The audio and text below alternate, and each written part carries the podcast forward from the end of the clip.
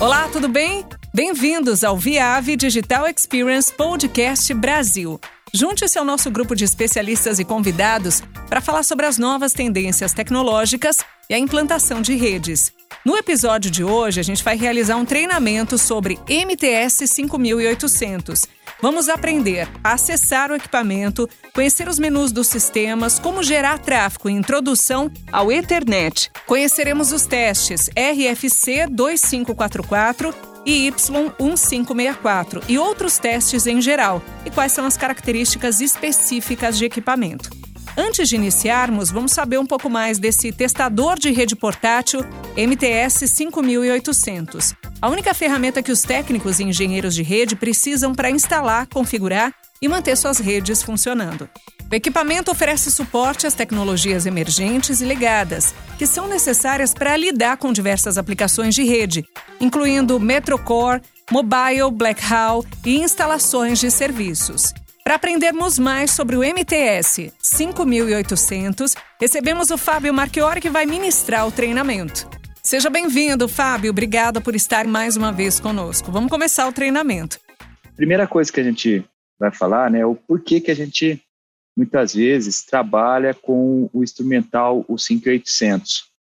É, o 5800 ou o 8000 ou a plataforma de Ethernet que a gente tem, né, muitas vezes o por que, que o pessoal acaba adquirindo esse produto, porque testar é, porque usar esse equipamento. E muitas vezes, dentro de um teste de enlace ou um teste de equipamento, muitas vezes vocês, a, a gente não tem recursos suficientes ou confiáveis para testar um link ou testar um equipamento. Né? Então, o que acontece? A gente precisa de um instrumental, que no nosso caso o MTS, para que nós possamos gerar um tráfego né? ou seja, e simular um, um ambiente de um cliente para verificar a funcionalidade, seja ele do equipamento, a gente vai ver vários casos aqui, por exemplo, de verificar qualidade de serviço, QoS, de como fazer a geração de tráfego, como também simular um tipo de serviço do cliente.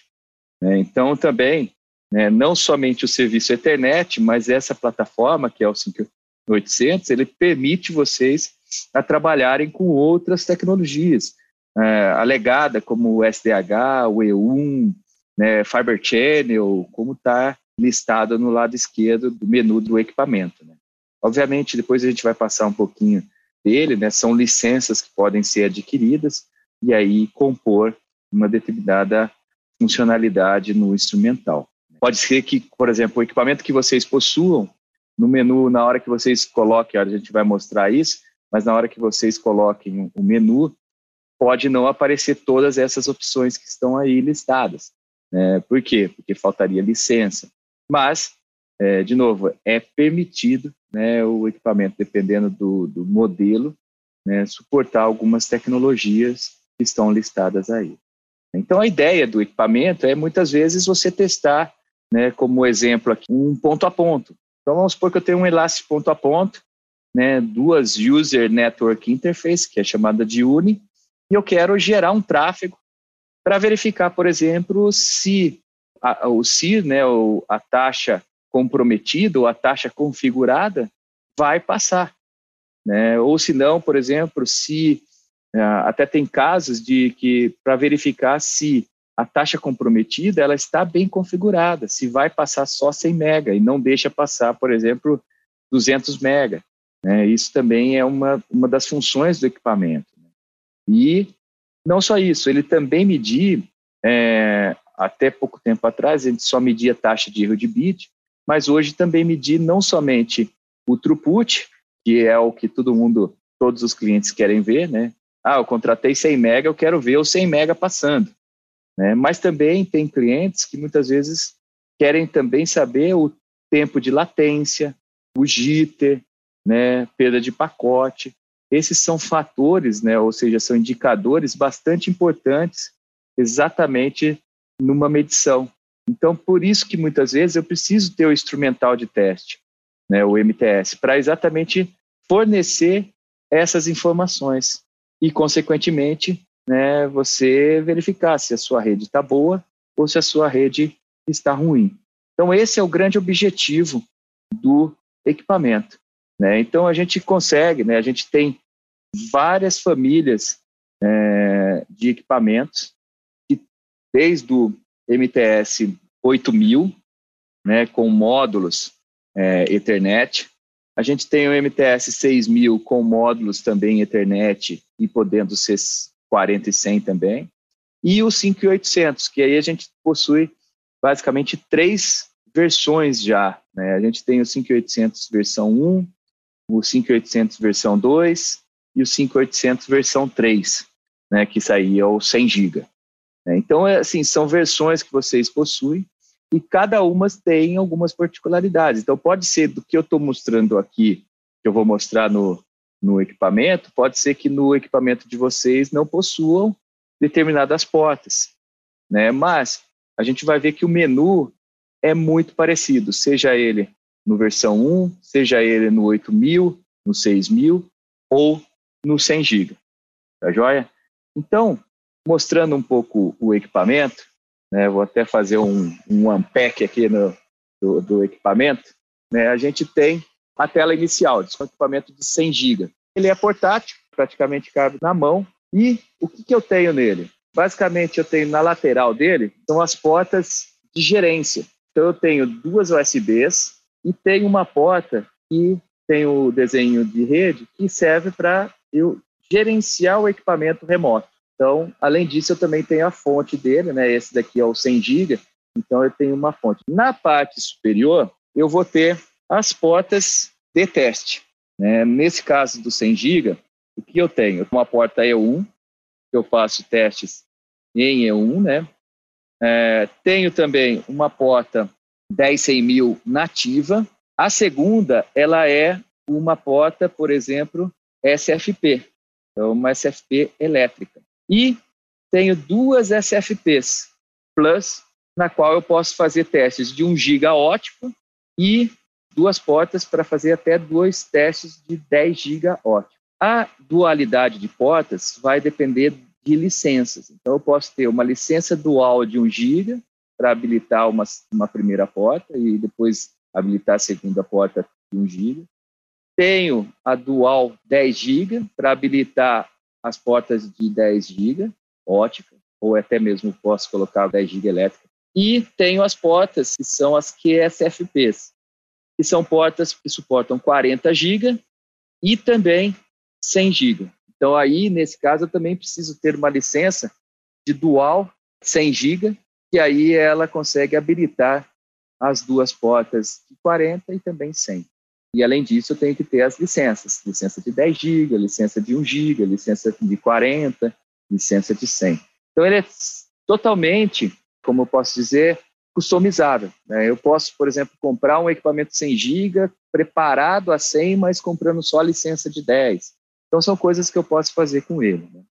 Outra coisa importante, principalmente nesse módulo que é o de 100 GB, ele tem um GPS, é um módulo de GPS para você, muitas vezes, medir o que a gente chama de one-way delay, ou seja, a latência de A para B separada de B para A.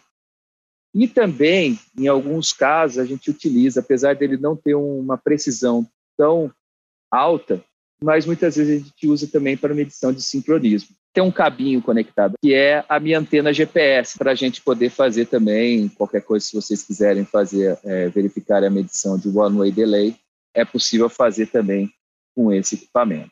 Outro ponto importante, a gente tem saídas né, de um PPS e entradas para fazer medições de comparação de timing. Tem um módulo que é um pouquinho mais antigo, que a gente chama de módulo CFP, que é aí CFP4 Muitas vezes, né, dependendo do cliente, ainda tem CFP4, mas vou ser sincero, a gente, de todos os equipamentos que a gente vendeu, que olha que já foram, são bastantes equipamentos sem giga, praticamente eu não, eu particularmente não vendi nenhum CFP4 aqui no mercado latino-americano. A gente sempre usa o QSFP 28, tá joia? Então essa é a disposição do equipamento, né? Outra coisa também é a tela, né, totalmente tátil, né, ou seja, você pode conectar, ele vem com uma lapiseira também, né, para você trabalhar com ele. No entanto, a gente vai trabalhar no modo remoto, Ah, um outro ponto também, né? Vem, aí vem a pergunta, ah, mas como é que eu consigo é, saber se o MTS que eu tenho é uma versão 1, é uma versão 2 ou é uma versão 3? Através do número de série, muitas vezes vocês podem nos mandar que a gente consegue passar para vocês esse versão 1, versão 2, versão 3. Mas o versão 2 comparado à versão 1, vocês olharem na traseira dele, ele tem uma tampa. Essa tampa muitas vezes serve para você tirar e colocar o módulo como o OTDR, ou um módulo de temporização, ou até mesmo um OSA. E além disso, tenho, nós temos também né, a possibilidade de colocar um power meter, um microscópio, e ambos também virarem, né? Então ele tem a capacidade de ser um gerador de tráfego, além disso, ser um, um medidor de OTDR, além disso, ter um, um power meter e ter um microscópio. Então a gente consegue inserir né, no instrumental. Algumas das versões que nós temos, né, essa da versão 2 eu tenho um com uma porta, que é o 5811. Então, se vocês olharem na traseira também, vai ter uma etiquetinha, muitas vezes escrita, né, 5811 ou 5822, que é o com duas portas de 10 GB. Então, eu posso ter 1 GB e 10 duas portas, e nesse caso do 5811 eu posso ter apenas uma porta de 1 GB, e além disso fazer todos esses testes. Né? Então, com, através de licenças, eu posso colocar SDH, Fiber Channel, é, CIPRI, OTN, né? o OTN mais, é, somente no 22, mas a gente consegue é, realizar. E para o versão 3, que aí é o nosso 100 GB, que foi o que a gente mostrou para vocês, né? É, a gente tem duas portas, como eu comentei, duas portas de 10, duas portas de, de 40 a 100, é, licenciadas, né? obviamente eu posso habilitá-las e realizados os testes. Então, passando um pouco na parte do equipamento em si, o equipamento, principalmente os versões 2 e o, e o 100 GB, eles possuem nativo Wi-Fi, né? ou então o cabo de rede que você pode conectar. Para isso é muito importante. A gente usa muito, né, inclusive assim, é, esse é um ponto legal do, do, equipamento, porque te permite dar o acesso remoto. Né? No versão 1, que é o 5801, é, 02 ou o 12, né, que são as versões antigas, ela permite também você acesso remoto, e nesse acesso remoto, você consegue acessar via VNC, é, via cabo, né, no caso, é, ou então pelo um aplicativo que chama Smart Access Anywhere. No caso do 58, é, o versão 2 e o versão 3, que é o 100 GB, ele te permite usar tanto no cabo de gestão, de gerência, como também no Wi-Fi. Então, eu consigo acessar o equipamento remoto. Como que eu faço isso? Então, a primeira coisa que nós vamos acessar é sistemas, e aí dentro de sistemas eu tenho o menu principal. Aqui eu tenho todos os meus menus, né? seja ele arquivo, data, é, região, né? que eu posso colocar em português ou em inglês, né? data e hora, e tenho uma opção aqui que é chamada de network. Então, essa opção é que vai me permitir trabalhar ou em cabo LAN, né, que esse caso, esse caso aqui, eu estou trabalhando, foi colocado um IP aqui estático, ou então via Wi-Fi, que é no nosso caso aqui. E a partir daí eu posso trabalhar localmente. Né? Então eu poderia também colocar um IP fixo, que é o que foi colocado aqui na cabo LAN, colocar um 87, e 815162 e no meu caso colocar um 63 no meu computador e por VNC ou por esse software que é o Smart Access Anywhere acessar o equipamento remotamente. Ou então, né, no caso via Wi-Fi, que é o caso aqui, eu estou com o Wi-Fi meu conectado, me conectei e estou acessando. E como que eu faço isso? Eu tenho duas opções. A primeira opção eu posso ir por VNC, que é o que a, a gente tem, né, que é o, o, o primeiro caso. Então, eu posso vir aqui, colocar 192.168.8637 e acessar o equipamento remoto, ou então eu posso trabalhar com o, o software da Viave, que a gente chama de Smart Access Anywhere. Então, esse softwarezinho, né, eu instalei, eu fui aqui na, na página web, fui aqui em update myunit.net e dentro desse update myunit.net, onde eu tenho todas as minhas é, atualizações de todos os equipamentos, eu tenho aqui o Smart Class. Ah, eu esqueci da, de falar um pouco do Smart Class também. O Smart Class, a gente tem um modelo que é o, o 4800. Se vocês olharem, é a mesma cara dos MTS 5800, que ele tem as mesmas telas, as mesmas funcionalidades, funciona o Wi-Fi, só que limitado em E1 e 1 GB. É, então, tem clientes que usam bastante esse 4800, que, quando só requerem o E1 e o 1 GB. Né? E aí a gente tem o MAP 2100, que ele é o, o 100 GB nosso desse MTS em hack. Daí ele tem também a mesma GUI, os acessos são iguais. Então, se eu for aqui no, no update myunit.net, eu vou aqui em Application Softwares. Seleciono Application Softwares, e aí eu tenho né, os softwares de, de aplicação do Fiber Sensing, do Fiber Check, que é o nosso microscópio, do OSA, do é, o OTDR para pegar o arquivo.so, todos esses arquivos, e o Smart Access Anywhere, que funciona na maioria dos nossos equipamentos, não somente no 5800, mas também, por exemplo, no OTDR. E aí eu tenho as opções. Tem o QR Code aqui para ir direto ao acesso do Google Play, tem a Apple Store e tem o acesso via é, Windows. E através desse Smart Access Anywhere, ele vai falar o seguinte, para você colocar ou um código ou então o IP. Então, se eu colocar aqui um 92.168.86. 37, eu tenho acesso. Aí ele me permite, o que, que você quer fazer com o equipamento? Você quer acessar o equipamento ou você quer fazer uma transferência de arquivos? Então, isso é legal desse software, porque ele funciona como um acesso remoto, né, um VNC, ou TeamViewer, que a gente vai ver daqui a pouco, ou então um FTP, um Mozilla ou algo desse tipo, FileZilla, é né, algo para a gente acessar via FTP. Eu também consigo, né, se eu tenho IP, eu consigo fazer a busca do FTP, que eu vou mostrar daqui a pouco também.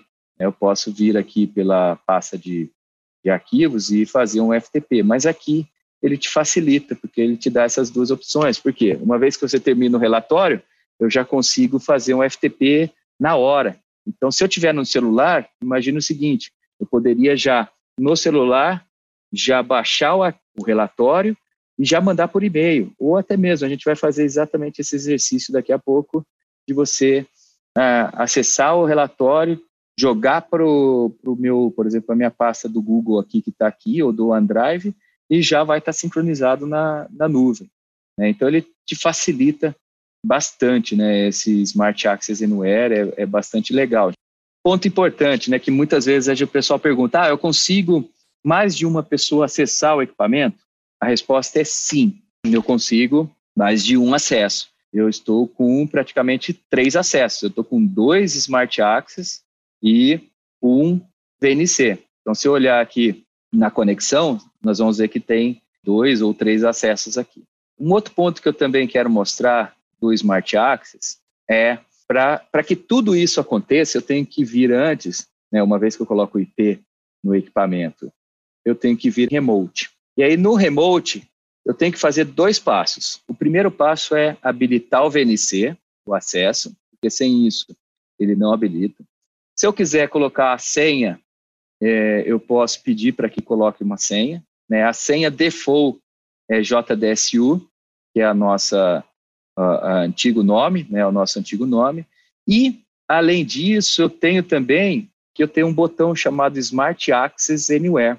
Quem não tem isso, possivelmente precisa ser atualizado o equipamento.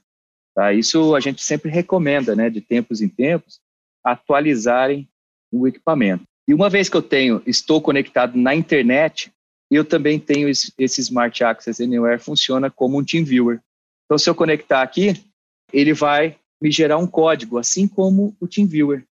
Né? E aí, com esse código, por exemplo, se você eu tiver no meu celular, eu consigo acessar remoto o equipamento né, através de um código. Eu posso estar fora da rede acessando. Então, assim, ele tem N formas de, de conexão. Né? Vamos supor que eu estou em campo, pelo menos com versão 2, ou Smart Class, ou 100 GB, estou em campo, preciso que alguém me dê um suporte. Ou, por exemplo, ah, Fábio, eu preciso de um suporte. Então, o que que... Ah, estou sem internet. O que, que eu posso fazer? Eu posso pegar o meu celular, colocar ele em hotspot, acessar o meu equipamento via Wi-Fi, conectar no meu celular. Então aí eu já tenho acesso à internet, ou seja, está fora. E com esse Smart Access Anywhere, gerar um código e desse código me mandar para que eu possa acessar. Né, a gente, eu faço isso direto, né? A gente, a maioria dos clientes, quando pedem uma ajuda, a primeira coisa que eu peço é por favor, me gera o Smart Access. Se alguém tiver com o Smart Access, por exemplo, quiser acessar o meu equipamento, vai poder acessar. Né? Então, ele vai ter aqui, por exemplo, eu vou colocar aqui o FFC35 e né, 3235. É um código que foi gerado. No cantinho, ele está falando que está conectando num equipamento 100 GB, com esse número de série, com essa versão via WLAN, via Wi-Fi. E aí ele se autenticou, e uma vez que ele autenticou, ele vai dar a opção remoto ou file transfer. Então aí eu consigo exatamente ter esse acesso remoto. Então assim, eu tenho N formas de acesso remoto, né? Isso ajuda bastante, né? O, aí tem o, o, o tradicional, que é você pega o, põe o um endereço de rede no seu no equipamento, conecta no seu computador, conectou no computador, aí põe um dongle 3G e aí você acessa via TeamViewer. Né? Então você acessa o computador via TeamViewer, o computador faria a ponte, acessa via TeamViewer e você acessa o equipamento. É, a ideia do Smart Access Anywhere é tirar o computador, é não ter mais esse computador como ponte, né? O TeamViewer não, o Ndesk, ou o Google Remote, ou até mesmo o do, da Windows, é não ter esse controle, esse acesso. Né? Então, você acessar diretamente o equipamento na rede. Aí vem uma pergunta: como que eu posso acessar remotamente o equipamento para extrair um relatório? É, se eu estou com o equipamento na mesma rede do meu computador, eu posso vir aqui pelo File Explorer né, ou seja, uma pasta, né, eu posso clicar com o botão direito, vou aqui em File Explorer, né, cliquei em File Explorer, vai abrir aqui. Aí o que, que eu posso fazer? Eu posso chegar e colocar FTP, dois pontos barra barra, e colocar o IP, 92.68.86.37, que é o meu IP. Se eu for aqui e der um IP, ele vai pedir o login e a senha. O login para o MTS 5800, 5800 versão 1, versão 2, versão 3 e Smart Class é MTS 5800. E a senha é aquela que estava por default, que é a JDSU maiúsculo. Então, se eu fizer isso, né, se eu estiver na rede local e fizer isso, eu consigo acessar as pastas do equipamento. Eu posso vir aqui em batch, né? E aí eu tenho report, e aí em report eu tenho todos os relatórios aqui que foram executados. E aí eu vou, clico e arrasto para recuperar ou para pegar um aqui. Essa é a primeira parte da extração. Até a Uriah perguntou, né? Poderia dar um exemplo de salvar um relatório na nuvem? Esse aqui é um exemplo, Urian. Eu estou fazendo um FTP no equipamento diretamente, né? Então eu estou conectado pela não pelo cabo de rede, mas estou conectado pelo Wi-Fi. Então conectei pelo Wi-Fi, né? Acessei via FTP, FTP dois barra barra 192 68 86. Pode até colocar esse barra bet barra reports, vai aparecer o relatório. O que, que eu posso fazer agora? por exemplo, vou pegar um arquivo aqui essa, e vou, por exemplo, no meu Google Drive e colo. No momento que eu colei, está sincronizando o meu Google Drive, eu já estou apto, depois disso, a mandar o link para vocês. Então, eu vou no Google Drive, share, e conseguiria fazer um, um share para um grupo de pessoas, pegar o link e mandar para vocês. Essa é uma, a primeira opção que, eu, que, eu, é, que, eu, que a gente está mostrando para vocês. Vocês acessarem via o Windows Explorer, então FTP dois pontos barra barra, e aí põe o login e senha e acessa. A outra opção é também pelo Smart Access Anywhere. Eu estou com dois aqui, um conectado via código e um acessando via IP. Né, eu posso fazer esse daqui é a rede local, esse aqui eu poderia estar fora da, da rede né, e acessar o relatório. Então, por exemplo, a gente tem um caso de um amigo nosso que tá com estava com equipamento num data center, fazia do teste e precisava retirar o relatório. Aí ele, tem, ele gerava esse código, acessava remotamente o equipamento e, através da opção aqui, eu tenho Remote Screen e File Transfer, eu vim aqui no File Transfer e aí tinha exatamente as minhas opções. Aqui é todo o meu as minhas pastas local, locais e aqui, né, eu tenho as minhas pastas do equipamento. Então eu viria aqui em batch, remoto, é, report e extrairia, por exemplo, esse relatório para o meu desktop. Ó. Vamos ver se eu acho aqui, ou para o meu OneDrive. Vou jogar aqui para o meu OneDrive, Fábio, e aí eu mando para o meu arquivo. Na hora que eu for aqui na pasta do meu OneDrive, está aqui o relatório. Já está sincronizado na nuvem e posso fazer um share. Então eu consigo copiar o link e mandar para vocês. A última opção que eu quero mostrar para vocês de transferência de arquivos é algo que a gente também tem, que é o chamado é, Strata Sync. Aqui eu tenho é uma conta gratuita que a gente pode fornecer para vocês. E a ideia desse Strata Sync é, uma vez que eu esteja na internet, todo o arquivo de configuração, todos os relatórios, eu consigo subir na nuvem. Né? Então, eu consigo ter uma conta é chamada Strata Sync, eu, uma vez que eu coloco aqui, coloco o servidor, coloco o, o número da conta, o número do técnico, eu consigo fazer com que isso suba para a nuvem. Então, ele vai pegar, estabelecer uma conexão e mandar todos os relatórios lá para a nuvem. Então, é uma opção que a gente consegue fazer, e aí, através de um software, que a gente chama de Smart Strata Sync, você consegue ir até essa nuvem, né, que é totalmente gratuita, vocês podem solicitar para a gente, a gente consegue gerar um login e senha, e vocês conseguem buscar na nuvem o relatório. Então, é uma outra forma também de extração de relatório. E também o legal desse Strata Sync é que você consegue, através do número, ele consegue pegar o número de série do equipamento, consegue ver, por exemplo, que versão que está, eu consigo inserir, por exemplo, ah, é, é, qual é o técnico que está com o equipamento, e não só o equipamento, mas também ah, fazer um, uma descrição dos ativos, por exemplo, ah, ele, esse técnico está com o equipamento, tem mais uma, sei lá, mais um printer, mais uma pode colocar alguns ativos também que o técnico está, uma lista de todo tudo que o técnico tem ou, ou, ou, está com o equipamento no momento. Então é possível essas três gerações de relatório: FTP pelo Smart Access Anywhere e StrataSync. Então eu consigo fazer esses três envios de relatório. Pessoal, para a gente finalizar essa primeira parte do sistema, né, ou seja, de gerar relatório, é, de extrair relatório. Ah, e também tem né, uma outra opção que eu não coloquei, que foi a USB.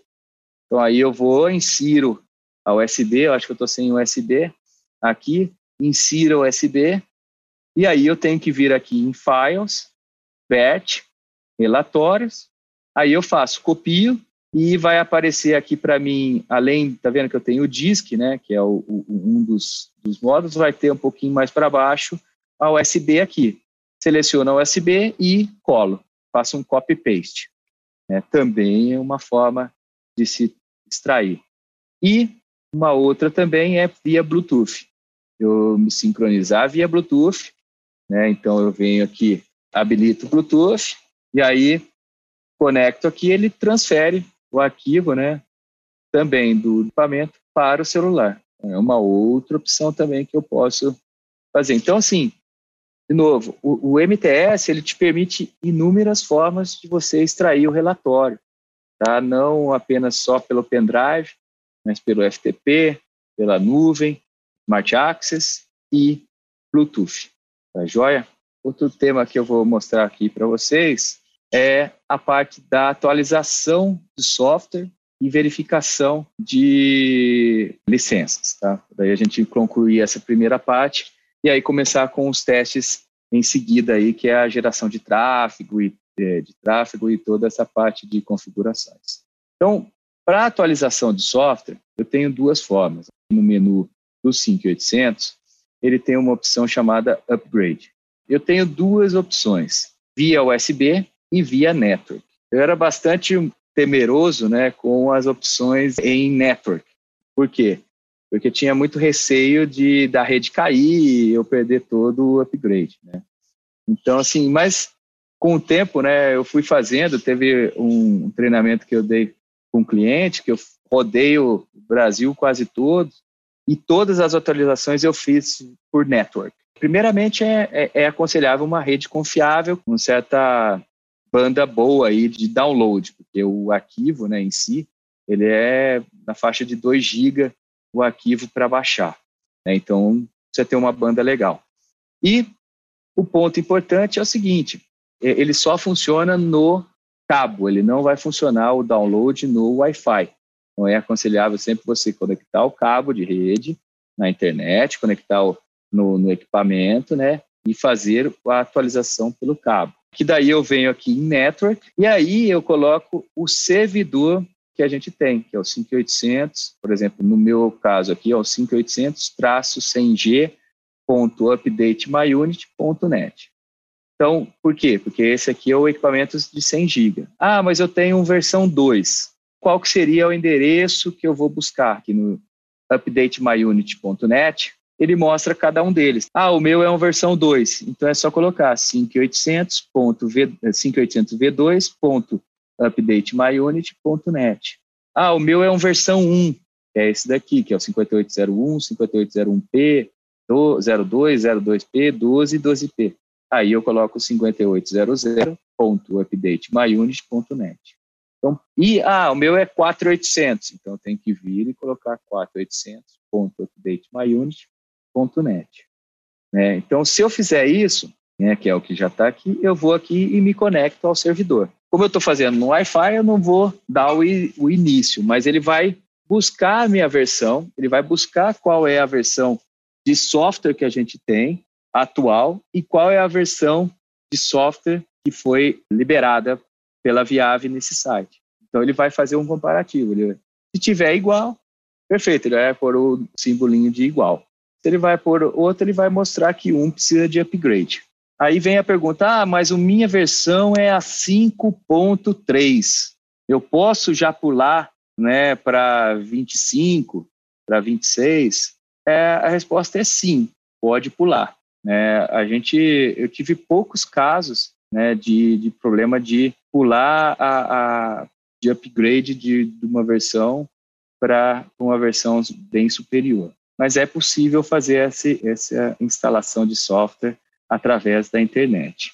A outra opção é eu realizar a atualização de software via USB. Então aí o processo é um pouquinho mais complicado, né? Porque aí nesse caso eu teria que pegar, eu tenho que baixar o software, ele vai me mostrar qual é a última versão, por exemplo, a 5.2821, tenho aqui os servidores, tenho na China, em Singapura, desculpa, Singapura, é, Américas e Europa. Você pode escolher o servidor que você quer baixar, qualquer um deles.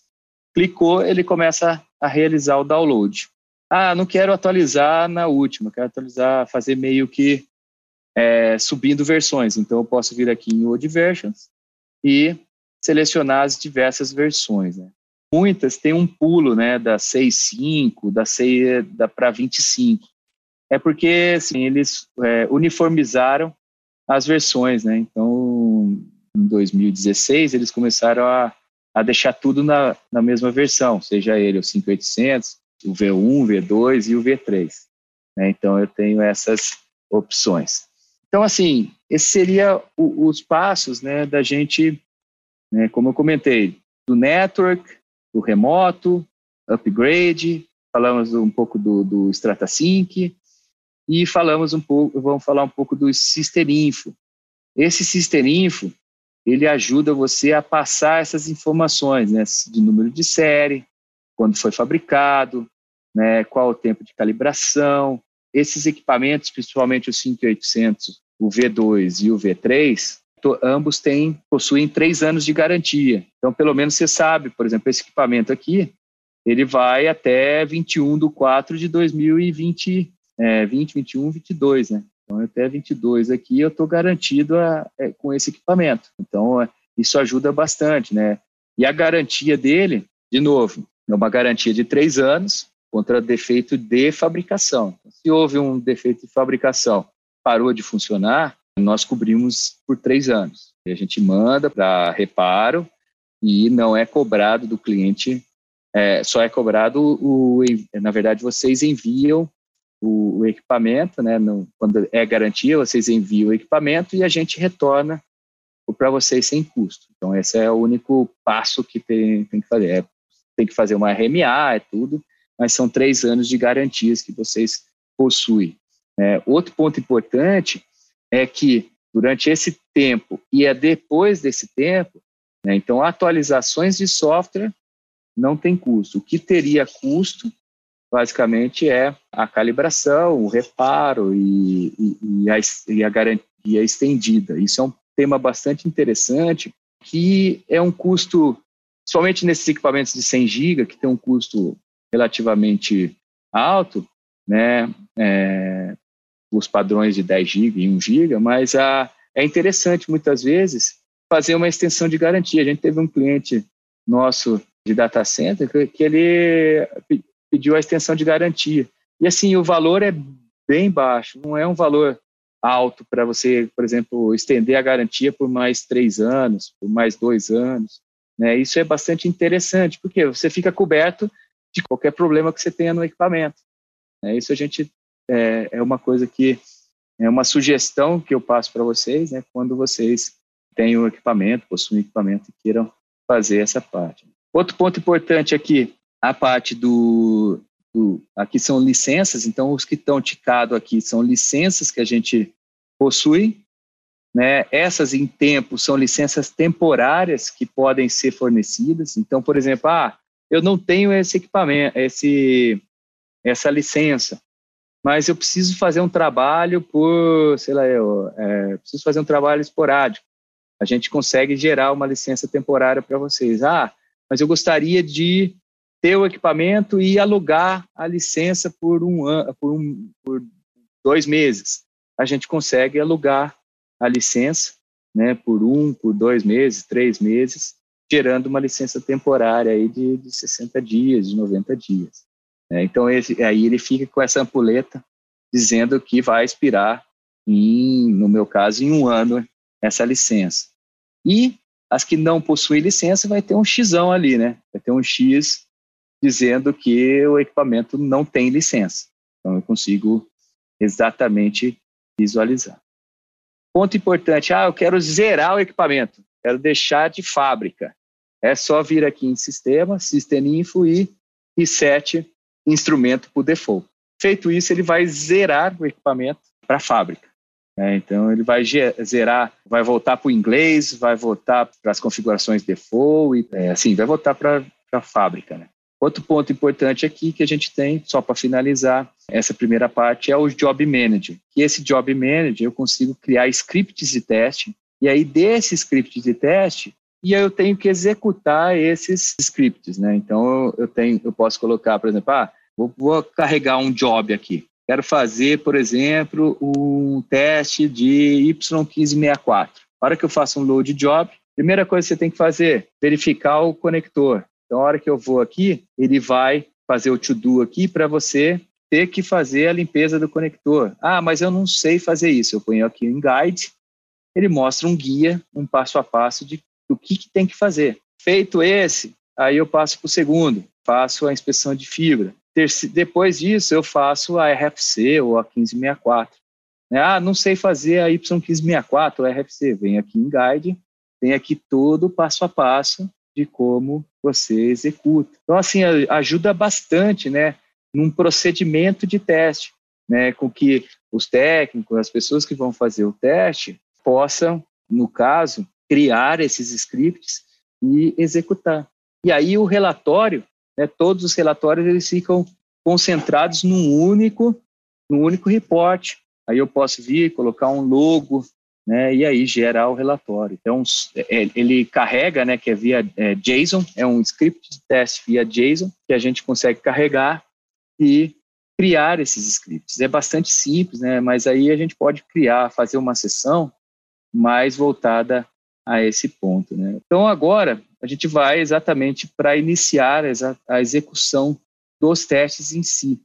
Né? Então, se nós formos aqui na parte de teste, que eu posso fazer? Aqui são shortcuts que eu posso tirar, né?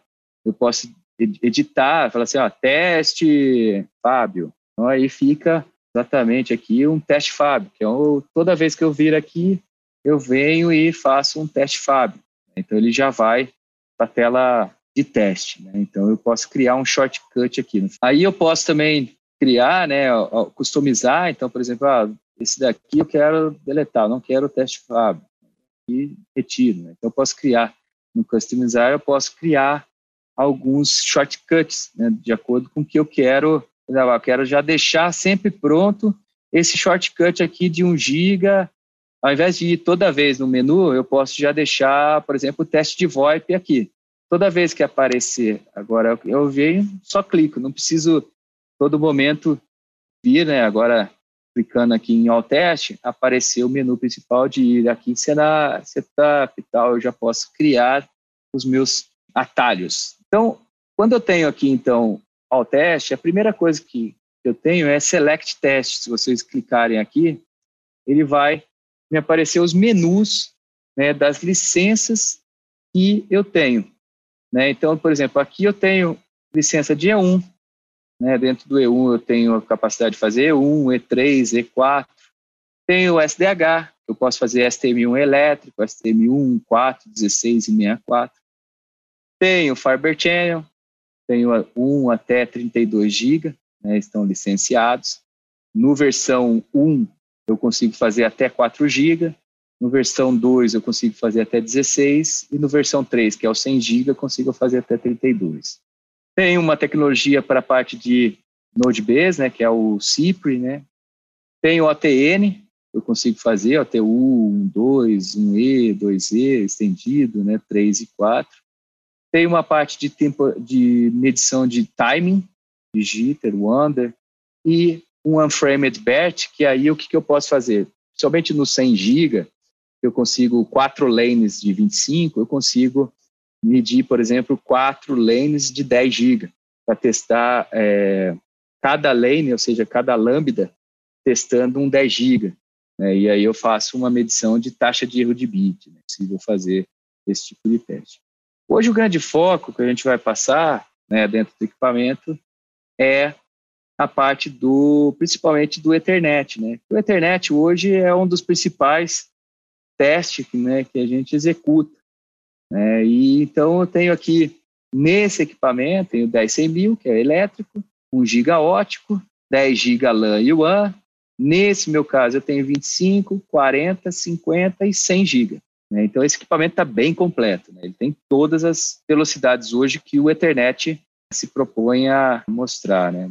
Aí a primeira coisa que a gente vai fazer, praticamente aqui, a gente vai em 10 100 mil. Então, no 10 100 mil, ele tem. A gente vai fazendo 10 100 mil porque é o que eu tenho aqui hoje de cabo. Não estou sem fibra, né? Mas eu tenho o cabo de rede que é o que eu vou conectar. E aí eu vou e seleciono o tipo de teste. De novo, isso aqui vai depender das licenças.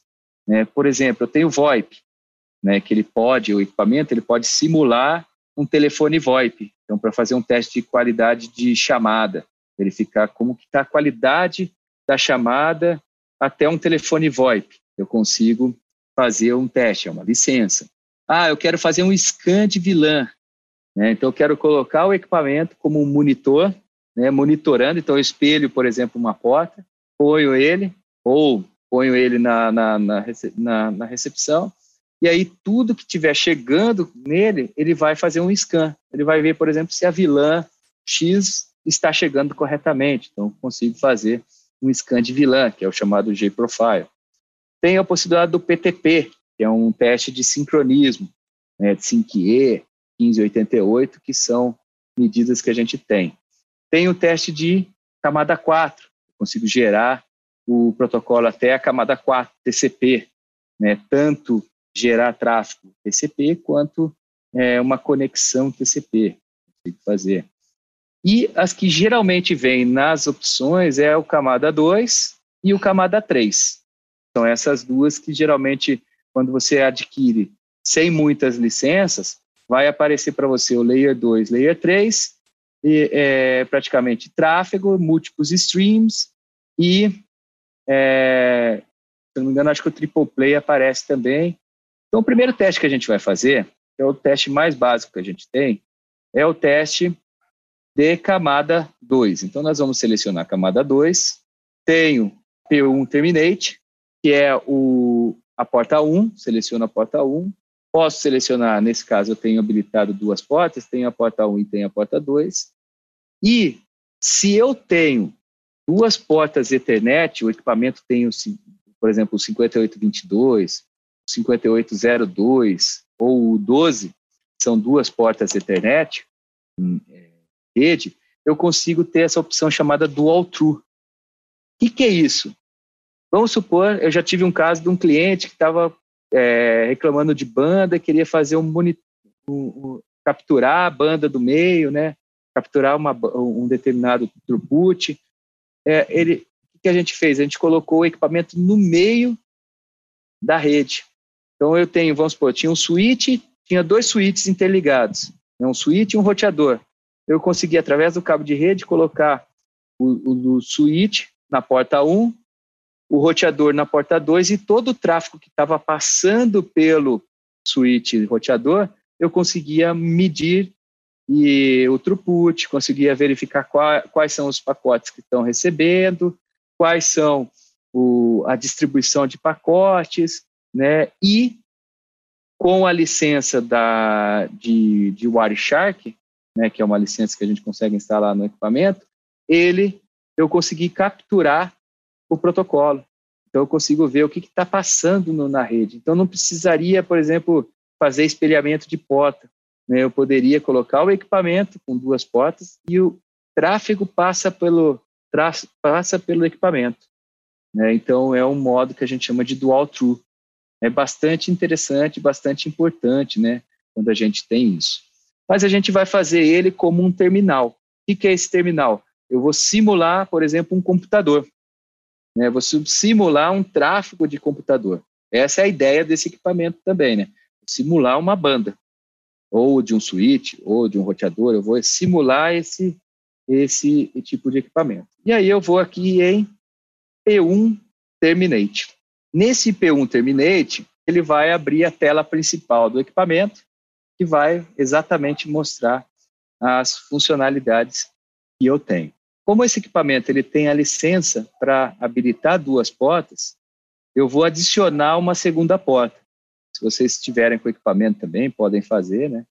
Então eu venho aqui, eu posso fazer de duas formas. Ou eu clico no maisinho aqui e ele vai abrir uma nova uma nova janela, ou eu venho aqui em Select Test, Add Test, Ethernet, 10.000, camada 2, P2 Terminate. Então, eu faço o mesmo caminho. Né? Se eu tivesse um shortcut, um atalho, é só clicar no atalho. Então, fui aqui e aí ele está abrindo a porta 2. Antes de iniciar essa primeira parte, tem uma coisa que eu gostaria de mostrar como um teste interessante, principalmente que a gente vai usar cabo. Aqui eu tenho o chamado Quick Check Tool, Toolkit. Se eu clicar nele, dependendo das licenças, vai aparecer algumas coisas interessantes. Né? Uma delas é diagnóstico de cabo. É um testador que eu consigo verificar, por exemplo, ele não vai certificar o cabo, mas ele vai verificar se o cabo, por exemplo, é um cabo cruzado, se é um cabo direto, né? Por exemplo, tá vendo que aqui ele testou, é, vendo que o cabo aqui é um cabo tá com um, dois, três, seis, quatro, cinco, ou seja, é um cabo direto. E dependendo do meu caso, agora eu tirei o, um dos cabos, ele deixa, ele me mostra também a distância que tem esse cabo. É, então é um tipo de teste que é bastante legal, se fazer um teste de cabo, né? Você certificar que o cabo de rede ele tá ok. E uma outra coisa que ele tem nesse toolkit aqui, que é bem legal, é esse Link Connectivity Test. Ele faz o quê? Ele, uma vez que você conecta num switch, vamos supor que você conectou num, num pet panel, aquela aranha de pet panel que está ligada num switch. Você não sabe qual porta que é que está conectado no switch. Aí o que, que você faz? Você faz esse tug link, ele fica é, link down, up, link down, link up, link down. Ele fica derrubando e subindo, derrubando e subindo para você exatamente detectar em qual porta do switch você conectou corretamente. Né? Então, esse é, é, é, um te, é um teste bastante legal que a gente acaba nem muitas vezes abordando em alguns treinamentos, né? Mas que eu gostaria de abordar principalmente para testes em camada 1. O mesmo serve para a parte de fibra. Aqui no Select Test, eu tenho, né, por exemplo, Ethernet 1 GB ótico, desculpa, o 100 GB principalmente, ele tem aqui ó, o chamado Optic Self-Test, que é um testador né, de ótico. Então, eu consigo testar a parte ótica, né, tanto do 10 GB quanto do 100 GB. Né? Então, eu testo a parte ótica. Então, ele vai fazer o quê? Eu coloco em loop o equipamento, né, coloco em loop o módulo, né, então ponho o módulo e coloco em loop, e aí, ao colocar em loop, eu consigo visualizar, fazer um teste de, de taxa de erro.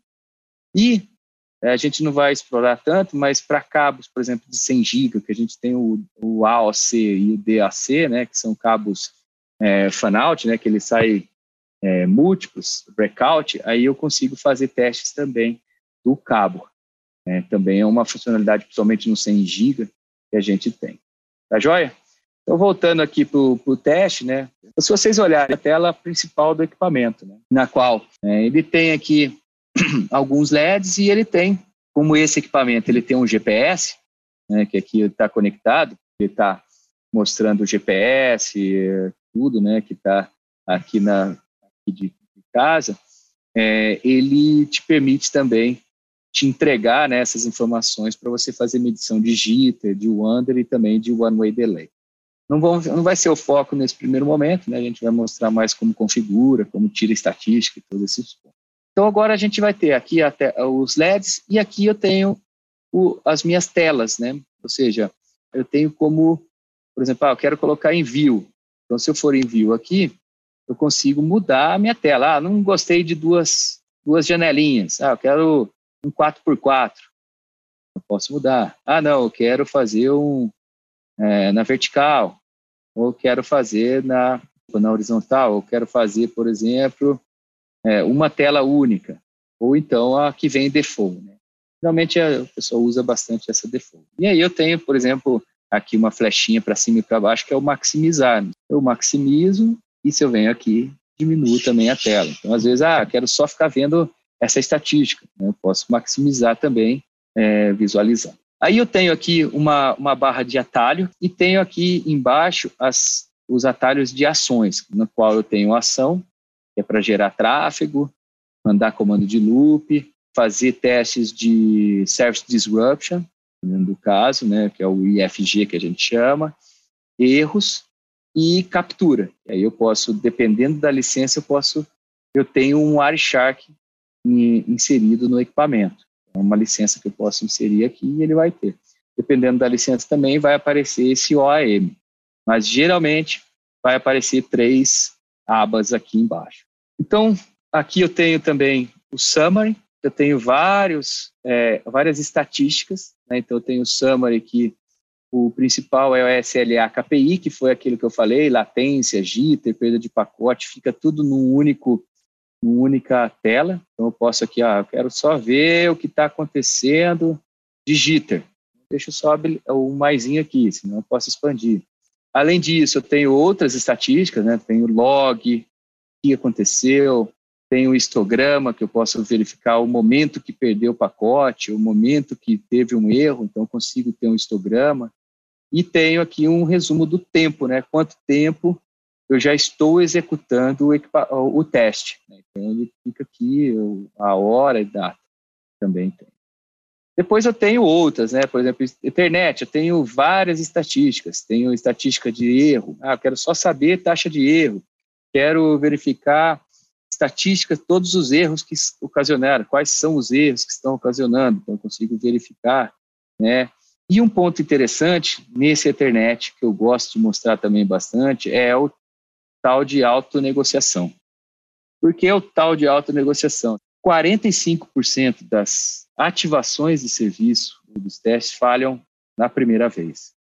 E o grande vilão é a autonegociação, principalmente em enlaces de 1 GB, né, que está mal configurado, está às vezes não está é, se sincroniza em half duplex ou algo desse tipo. Então, através do Ethernet, dessa opção Ethernet autonegociação, eu consigo verificar qual é a velocidade né, que foi negociado.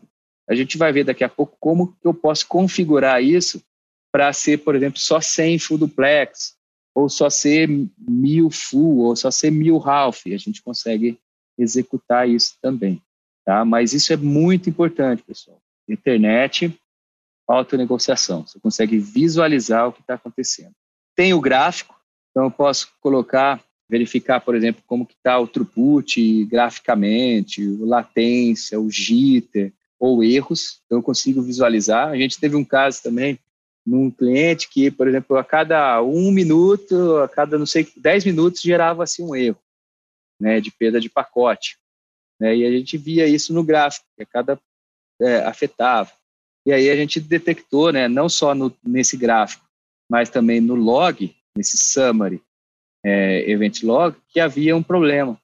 Né? Daí foram ver, era uma configuração de spanning tree que a cada momento ele gerava um spanning tree, ou SPF, não, não me lembro, mas que gerava e acabava ocasionando impacto no throughput da, da, do equipamento. Então, isso também a gente consegue exatamente utilizar esse event log para realizar essas informações. Aí eu tenho informação do GPS, né, do que é opcional, né, temperatura que a gente tem, e um tema legal que é o custom, que é eu consigo customizar a, a minha tela. Então, ao invés de eu ficar, ah, eu quero ir no summary, event log, quero ir no, no Ethernet, status da autonegociação, quero depois eu vou aqui no summary, vou no SLA KPI e quero ver o TX e RX. O que, que eu posso fazer? Eu posso criar um.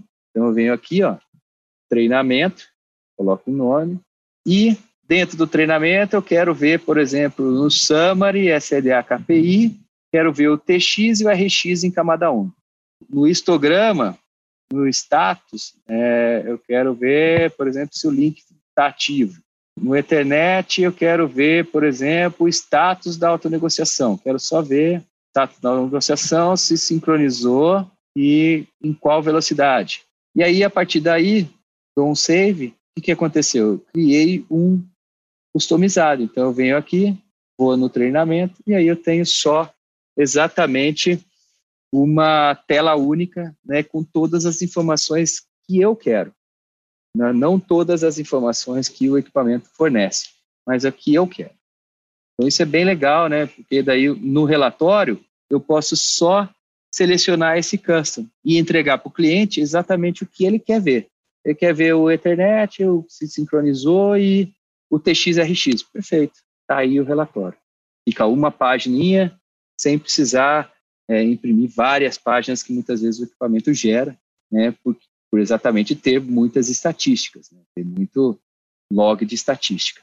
Então, agora, né, feito isso, a gente tem aqui o menu principal, a gente vai exatamente nesses botões da direita. O primeiro botão da direita é o Setup, que é onde a gente vai fazer a configuração a gente tem um restart que é o que? Ele vai zerar os contadores e vai zerar o tempo de teste. Então, por exemplo, ó, o link está ativo, mas ficou vermelho. Por quê? Em algum momento do meu teste, ele teve uma perda de, de, de sincronismo, né, um link loss. Então, mas parou, ó, tá vendo que ele não está incrementando, está em 360 e está parado. Então, o que, que eu tenho que fazer? Dar um restart. No momento que eu dei um restart, ele zera o meu contador. Vou para a segunda porta e faço isso. Com isso, ele está apto, está pronto a fazer o teste. Observe que ele zerou aqui o contador, ó, 13 segundos, a partir daí sem erro algum. Aí vem a pergunta, ah, mas está em amarelo, não está verdinho, né? A gente gosta de ver o verdinho, o ok, né? Como as nossas plataformas geralmente fazem. Não se preocupe com o amarelo. Né? Eu vou explicar um pouco mais adiante que o amarelo é porque ele não detectou nenhum pacote chamado Acterna. Então, ele não detectou esse pacote Acterna, e, consequentemente, ele não está contabilizando.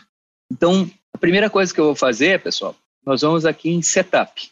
Então, vou aqui na configuração, e aí a gente vai iniciar a configuração do equipamento. Eu tenho aqui algumas abas, né, da esquerda e outras abas aqui da, da esquerda para a direita. Então a gente vai sempre seguir, eu gosto sempre de falar de seguir aqui, de cima para baixo e da esquerda para a direita. Você vai sempre seguir esse ritual, né? Ou seja, eu consigo, eu vou, primeira coisa eu vou aqui na interface. Na interface, a primeira coisa que você mostra aqui é em conector. O conector, como um deles é nativo e o outro é através de uma SFP, conforme está aqui no, no meu equipamento, um é nativo e o outro tem uma SFP, ele mostrou para mim que tem uma SFP, que é um uplink que suporta 1 GB e que vai suportar até é, que suporta 1000 base T. O que, que isso significa? Que esse conector aqui é, é, é uma SFP elétrica. É legal esse, esse, até mesmo mostrar essa parte por causa do seguinte: vamos supor que você tem na gaveta um montão de SFP. Você pode sacar as SFPs e colocar a SFP que ela vai ler essas SFPs. Né? Então, no momento que eu saco a SFP, ela vai sumir e ela, no momento que eu insiro a SFP aqui, ela vai aparecer para mim. Então, você poderia catalogar todas as SFPs que vocês possuem. Né? Ela vai te mostrar qual é a velocidade, qual é a tecnologia que você consegue testar com ela. Então, ele te dá bastante informação. É bem legal essa, essa informação. Outro passo, physical layer. Né? Nesse caso do physical layer, eu consigo habilitar ou desabilitar a autonegociação. O que, que acontece? Nesse caso aqui, a negociação está em on, mas como essa SFP ela só suporta mil base T, ela desabilitou todas as autonegociações e ficou só habilitado para negociar em half ou full duplex. Se eu for da outra porta, vai ver que ela tem o physical layer e aí ela te permite o yes, no, por quê? Porque ela, essa aqui é a porta nativa que suporta 10, 100 mil. Né? Então é um pouquinho diferente da outra. Feito isso, eu tenho o Network Visibility, eu consigo colocar um nome no equipamento e vamos supor que eu tenho vários equipamentos na rede, eu posso fazer um scan dos equipamentos que estão conectados e aí ele vai me passar a informação, por exemplo, de qual equipamento que é. Esse aqui, no caso, é um JDSU, o número de série do equipamento e a porta 1. Se eu for no outro, ele vai mostrar que é o mesmo número de série e porta 2. Né? Então, você conseguiria visualizar esse Discovery Unit. No meu caso, eu tenho o GPS aqui, que está habilitado, né, e o teste control é um teste que é bastante interessante, porque o que, que acontece? Vamos supor que eu estou fazendo um teste de um equipamento a outro, né, numa rede. Aí vem um segundo equipamento e manda um comando de loop para o equipamento que eu estou fazendo, que está fazendo o teste. O que, que, vai acontecer? Ele vai se perder, ele não vai saber se o comando do loop down derruba. Ele vai derrubar o, o, o teste do outro cliente porque é, foi feito um loop down. Então, o que, que eu faço? Eu posso travar isso, porque no momento que o cara manda o, o loop down, o equipamento não aceite. É uma forma de proteção para que você não seja interrompido durante o teste né, que o teste seja garantido aí que ninguém derrube o, através de um comando de loop ou algo desse tipo. Feita a parte de interface, nós vamos em Ethernet. Aí vem a grande parte é onde a gente configura o equipamento. A primeira coisa que eu tenho é encapsulation, que é se eu quero VLAN, se eu tenho kill se eu tenho stacking de VLAN, se eu tenho VPLS. Então, de acordo com a minha estrutura, né, eu insiro ou não o, o stacking de, de o, o, os protocolos. Então, por exemplo, ah, tenho VLAN, eu venho aqui, insiro que eu quero colocar VLAN, vai habilitar um campo de VLAN. Ah, eu quero kill em kill, vai aparecer o stacking de VLAN. Ah, eu quero mais que um kill em kill, quero um kill em kill em kill em kill.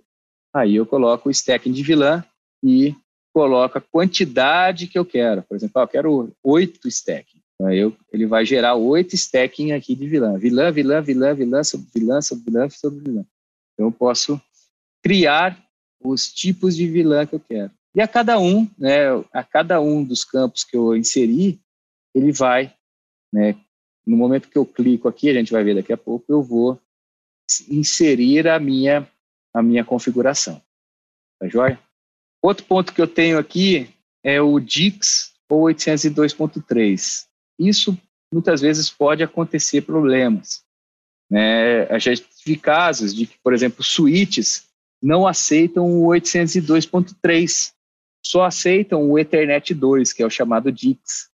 E aí o cara tava tinha deixado por default 802.3, estava tentando gerar tráfego e o switch não passava. Porque o switch não permitia ou não tinha, não suportava esse protocolo. Então aí, geralmente, a gente trabalha muito com o DIX, que é uma denominação do Ethernet 2, né, que veio de, de algumas empresas né, que criaram um protocolo mais simples que o 802.3, que é o padrão. Aí tenho aqui o, alguns testes, né, que são opcionais, geralmente é o teste de tráfego, tem o teste do JProof e tem o teste do LB, geralmente do LBM, que é a parte do AM. Mas aí eu gero geralmente tráfego. E, por último, eu tenho aqui o tamanho do quadro. Né? O que, que é esse tamanho do quadro? Geralmente, por que, que eu uso 64? Por que, que eu uso 1518? Por que, que eu uso 1024? Isso vai determinar o tipo de serviço que eu estou testando. Então, se eu colocar pacotes de 64, 128, eu estaria testando mais ou menos uma aplicação que seria voz. Geralmente a voz trabalha com tamanho desse tipo, desse, desse tamanho. Ou então, tem o 1518 ou 22, que aí eu trabalho com vídeo, com dados, HTTP, é, então, eu colocaria, por exemplo, 1522. Nesses dois casos, eu estou simulando ou um, ou serviço de voz, ou serviço de dados. Mas também eu tenho, por exemplo, o aleatório, né, no qual eu consigo, dentro do aleatório, criar alguns, e aí ele vai gerar aleatoriamente esses tamanhos aqui. Ah, não, não, não quero, quero jogar só tamanhos mais próximos de 512 para cima. Então, eu posso vir e criar né, o meu perfil. Ele vai gerar aleatoriamente para esses tamanhos. Né?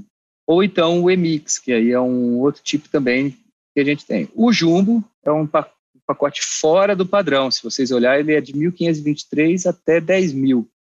São pacotes fora do padrão Ethernet. Né? Então, geralmente, a gente trabalha sempre com 64 a 1.518. Aí vem a pergunta, 22 por causa da vilã, né? Então, se eu tirar aqui a vilã, vai voltar para 18, que é o padrão. Então, por que que... É, aí vem a pergunta, ah, mas qual é o tamanho que é melhor testar? Aí depende, primeiro, se a sua aplicação, o cliente é um call center, então tem que trabalhar com tamanho pequeno. Vai trabalhar muito tráfego com pacotes pequenos. Ah, 1518, o cara trabalha muito com dados, com vídeo, referência. Né? Ou então, ah, não tenho um padrão, não tenho um perfil, não tenho nenhuma característica do meu tráfego. Qual é melhor? Se eu colocar pacotes pequenos, o tráfego vai ser muito maior. O tamanho pequeno, ele é muito maior. E aí, consequentemente, eu é, vou ter um, um, um alto processamento nos equipamentos. Se eu colocar 1522 ou 18, o tráfego vai ser menor, consequentemente o, o tráfego vai ser maior, né? o tamanho é maior, o processamento vai ser menor. Então, assim, eu jogo 1518, eu tenho um, um o processamento das caixas são melhorados, né? Então ele não, não, não impacta tanto se eu colocar um pacote pequeno. Então muitas vezes se eu colocar pequeno, eu estresso ao máximo a minha rede. Né? Por mais que não vai passar muitas vezes pacotes pequenos, passam-se muito mais pacotes grandes, mas eu consigo estressar a minha rede em pacotes pequenos. Então se eu quero ver a coisa acontecer mesmo de verdade, ter problema, é bem possível que você tenha problema quando você coloca pacote pequeno, que você está simulando uma voz, do que um pacote de dados que você está colocando um, um, tamanho grande. Então, aí a cada um eu consigo colocar, por exemplo, aqui o meu endereço de destino, no caso do Mac, pode ser em multicast, em broadcast ou unicast. O meu source, que eu tenho aqui, que eu posso colocar o, o factor default, ou então eu posso definir um número do usuário, né? E tenho também a vilã, que eu posso inserir com vilã a, a, o ID e a prioridade que eu posso trabalhar. Né? Aí o type ele já vem, né? Eu posso colocar um type 0806, por exemplo, que é o, o próximo pacote ao IP. E um tema interessante aqui é que eu tenho aí que é o que eu queria explicar o porquê do amarelinho. Né? Porque aí eu tenho um pacote que a gente chama um payload, que é o campo de dados, que é o modo chamado Acterna, que através desse modo eu consigo medir latência, jitter, perda de pacote e o throughput. Se eu coloco somente como batch, ele não vai medir nem latência nem perda de pacote. Então, a gente sempre aconselha vocês colocarem em modo Acterna. E se eu quero medir batch, eu coloco fill pattern aqui em batch. Então, eu estou medindo a latência, jitter, perda de pacote, e além disso, eu também estou medindo a taxa de erro de bit. Estou fazendo dois em um. Essa é a grande vantagem de você colocar em Acterna, módulo batch. Feito isso, né, eu tenho tráfego, que geralmente é a próxima aba que aparece, na qual eu tenho aqui o modo é, constante, que eu vou gerar sempre constante, tenho em burst, que eu vou mandar em rajadas, e tenho rampa, eu vou medindo, vou aumentando o meu tráfego, né, de tempos em tempos, eu vou fazendo uma rampa, vou aumentando de pouquinho em pouquinho, até chegar um momento que eu vou perder pacote, aí ele estabiliza. Ou então o constante que eu já gero o tráfego que eu quero. Eu tenho aqui bitrate, tenho a modo de porcentagem ou frame por segundo. Se eu colocar bitrate, eu vou gerar em bits por segundo. Eu colocar frame por segundo, eu vou colocar, vou exatamente iniciar o frames FPS, que é frames por segundo. E a porcentagem, o percentual da taxa de linha. Então, se sincronizou a mil full duplex, ele vai poder gerar 100% mil. Se ele sincronizar 100 full duplex, o 100% aqui vai ser 100 mega. Né? Então, vira aqui, vou colocar 1 giga, e um ponto importante, pessoal, sempre em camada 1, porque geralmente o que a gente testa é o camada 1. Se eu colocar o camada 2, eu estou desconsiderando alguns, alguns bits que são referentes à camada 1, que principalmente é o gap. Né? Então, geralmente coloca assim camada 1, então estou gerando 1 GB, e esse allow fluid, eu geralmente é o seguinte, a gente gera se eu não coloco essa checkbox, eu vou gerar, não vou gerar um giga, eu vou gerar um pouquinho menos para que a gente não perca a gerência.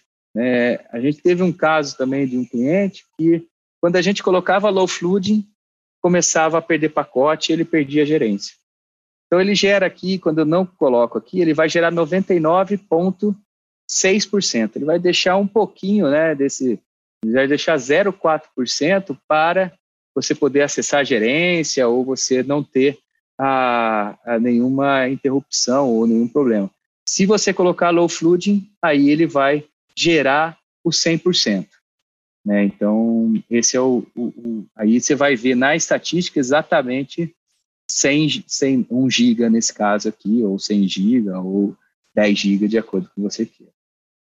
A captura, isso é opcional, né? Então, dependendo da licença, você tem a, a, possibilidade de fazer capturas. E a parte do filtro, eu consigo filtrar né, um determinado pacote. Então, vamos supor que eu estou passando, está passando tráfego, pacotes, além do tráfego de pacotes, está recebendo, por exemplo, Spanning estou recebendo outros protocolos. Então, eu posso filtrar somente o que eu quero. Então, ah, eu quero filtrar todo o tráfego de unicast com esse MAC endereço. Então, tudo que chegar com esse MAC endereço, ele vai ter uma estatística que a gente chama de filtro, que vai computar, que vai, é, vai marcar na, na estatística. Se eu colocar não quero, né, o summary aqui, eu limpo os filtros, nada vai é, ser registrado. E feito por último, né, eu tenho aqui o timed test, que eu consigo colocar o tempo de teste que eu quero. Então, por exemplo, ah, eu quero testar por 24 horas.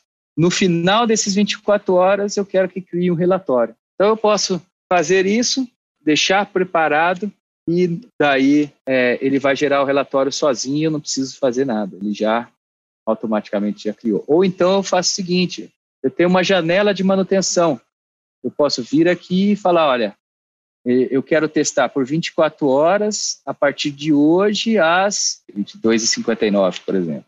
Ou seja, quase às 23 horas, esse equipamento vai começar a realizar o teste. Mas lembrando, ele vai começar a realizar o teste desde que eu comece, eu inicie a geração de tráfego. Ele vai começar a iniciar a contagem. Ele não, é, ele não vai fazer sozinho. Ele não vai gerar o tráfego, iniciar e a, a contagem. Não, eu tenho que iniciar o tráfego. Aí eu tenho, uh, dentro das opções, né, aqui em Actions, né, já aproveitando, em ações, eu tenho aqui o Start Traffic, que é iniciar ou parar o tráfego né, a banda. Eu tenho o chamado loop up, que é você mandar um comando de loop para que na outra ponta ele ficar em loop. Quando eu mandei o comando de loop up na porta 1 para a porta 2, esse LLB é, ficou aceso. Então, todo o tráfego que eu estou mandando chega na porta 2 e retorna para a porta 1. Então, esse é o grande ponto. Eu tenho sempre que mandar um comando de loop quando eu tenho dois equipamentos ou duas portas em teste. É, isso geralmente a gente trabalha o quê? Em camada 1, em camada 2 e camada 3, geralmente a gente precisa de dois equipamentos ou duas portas. Então aí a gente faz isso. E o loop down é para que eu possa derrubar o meu tráfego. Então, no momento que eu dou um loop down, eu derrubo o meu LLB e aí eu deixo, né, termino o, o meu teste em si. Então eu derrubo o loop da outra ponta e depois eu paro o tráfego, consequentemente parou de voltar todo o tráfego que eu tenho. Então essas são algumas opções que eu tenho, né, loop up, loop down, ou eu posso clicar no LLB imediatamente e ele vai fazer um loop manual, ou seja, todo o tráfego que chegar nele, ele vai loopar. Né? Então, é um logical loopback. Ah, mas eu não gosto de ficar vendo, né? eu gosto de, eu quero fazer o teste independente, eu quero ver as duas telas. Tem como fazer? Tem. Eu tenho aqui o Dual Test View. Eu clico aqui, eu consigo visualizar os testes né, da porta 1 e os testes na porta 2. É, então, é possível também você visualizar os testes que estão sendo feitos. Então, essa aqui é quando a gente está gerando tráfego, né? Então, é uma forma de geração de tráfego. Né? Então, todo o tráfego que eu estou mandando, lembra que está 99,8. Por quê? Eu não coloquei o allow flooding. Né? Deixa eu pausar aqui, mandar o loop up e gerar de novo o tráfego. Vai ver que estou recebendo 999. Por quê? Porque eu cheguei aqui no tráfego e não permitiu o allow flooding. No momento que eu ponho o allow flooding, vai ver que ele vai aí a, a 1 giga, né, praticamente. Ele vai jogar 99.99. Então, ele vai é, incrementar um pouquinho mais. Outro tema importante é o seguinte, ah, eu quero mudar a vilã agora. Tá vendo que ao invés de eu ir em setup, vir aqui em setup, ethernet, vilã, eu posso vir aqui diretamente, eu posso mudar a vilã. Ah, quero colocar agora a vilã 80. Eu não preciso ir a todos os passos para modificar, assim como o payload. Ah, não estou recebendo um giga, quero baixar, quero baixar para 800 mega. Então venho aqui, coloco 800 em na aba Payload, ele já vai mudar para 800 automático. É assim, eu posso verificar graficamente o que está acontecendo, algum erro, e posso injetar erros e relacionar. Uh, outra coisa que eu queria mostrar para vocês é de como eu extraí o relatório manualmente. É, esse daqui, de novo, é um tráfego que a gente consegue man manualmente gerar, gerar teste, né, modificar a banda, eu quero alterar o fluxo, quero fazer. Não é como uma RFC 2544 que a gente vai ver daqui a pouco. Né? Então eu consigo fazer essa parte. O que, que a gente faz né, para gerar um relatório? Eu posso vir aqui em Report. Em Report eu posso vir e colocar Create Report. Então, ao momento que eu quero criar o, o relatório, né, eu posso salvar ele em PDF, em CSV, em texto, HTML, XML. E, além disso, eu posso, por exemplo, editar o usuário. Aqui foi o treinamento, IAV, técnico, local e a ordem de serviço. E posso pôr um logo. No momento que eu coloco OK e mando, é, antes de criar o relatório, eu posso escolher o conteúdo. Eu posso vir aqui em escolher conteúdo e, por exemplo, ah, eu quero pegar esse user info, que é aquele, todo aquele ponto. Ah, eu não quero pegar as configurações, só quero pegar a configuração do, só do tráfego e de Ethernet. Eu posso selecionar aqui, coloco aqui Ethernet, tráfego e só. É a banda e o, o, o tamanho do pacote, tudo que eu fiz. Ah, nos resultados do grupo, eu quero ver só somente o SLA KPI, só. E no histograma eu quero tudo, quero tudo que tiver no histograma. E posso também tirar, é, gerar um screenshot da página, de alguma coisa que eu quero ver e colocar também. Feito isso, dou um OK, e aí eu peço para criar e visualizar. Então eu consigo gerar um relatório mais simplificado, escolhendo o conteúdo. Porque se eu coloco tudo, muitas vezes ele gera quase 45 páginas de teste, de relatório. E aí, de relatório, o que vai acontecer? Muitas vezes o cliente quer só ver o throughput, quer só ver esse, essa página aqui. Então, com isso, eu consigo, muitas vezes, criar um relatório mais customizado, uma coisa mais simplificada, para que o, o, o cliente ou o gestor consiga visualizar já de imediato que, o que foi feito. Né? Então, isso é, é bastante legal, né? quando eu gero tráfego manualmente, de ter essas informações. Eu vou dar seguimento agora na geração de tráfego de RFC 2544, antes de começar a fazer a parte de múltiplos fluxos. E antes de passar essa parte, eu vou passar um pouco da teoria, só para a gente entender um pouco do que é RFC. Né? Quando começou o Ethernet, né, muitas vezes, até então, o pessoal testava muita taxa de erro de bit. Era basicamente era o quê? Verificar se estava tendo taxa de erro ou não no meu enlace somente PDH, SDH, né, o pessoal testava muito é, erro de bit. Muitas vezes a gente testa né, somente erro de bit, mas que no Ethernet começou a exigir novos testes, né, que são o quê? Medições de latência, medição de jitter, de perda de pacote, de throughput, e, consequentemente, não existia um padrão de teste. Não existia algo, isso em 99, no, é, nesse, nos anos 90, é, 90 para 2000, né, 99 para 2000. E o que, que aconteceu? Existia uma RFC, através do IETF, que basicamente a gente testava o, essa RFC 2544. E a ideia da 2544 é você exatamente ter um script, ter um procedimento, no qual esse procedimento você consegue medir throughput, latência, perda de pacote, né? Tudo que a gente estava vendo no formato manual, mas num script de teste, uma forma é, de você dar um play e desse play você coletar os resultados, né? Por quê? Porque no modo manual, o que nós tínhamos que fazer? Ah, eu vou colocar agora 68, que é simular um serviço de voz. Ah, eu vou jogar 124, simular um outro serviço de voz. Ah, aqui eu vou simular uma, uma sinalização. Eu tinha que, a cada teste, mudar o tamanho do pacote. Então, a cada um deles eu tinha que mudar o tamanho do pacote, sendo que na RFC, que é o padrão, ele vai fazer de uma forma automatizada. Né? Então, por isso que muita gente, né, então, e aí acabou usando muito essa RFC. E a partir daí virou um padrão, virou um padrão geral que todo mundo acaba trabalhando. Depois disso veio a Y1564, que a ideia da Y1564 é você gerar múltiplos fluxos e desses múltiplos fluxos você conseguir medir né, o serviço e não mais baseado no tráfego. Então você pode criar um triple play, um serviço de dados, de voz, de vídeo e medir né, esses, esse, esses fluxos de, é, diferentemente. Né? Verificar, por exemplo, um QoS, se está priorizando uma determinada banda ou não. Então, tudo isso você não conseguiria fazer com a RFC, mas com a Y1564 você consegue executar.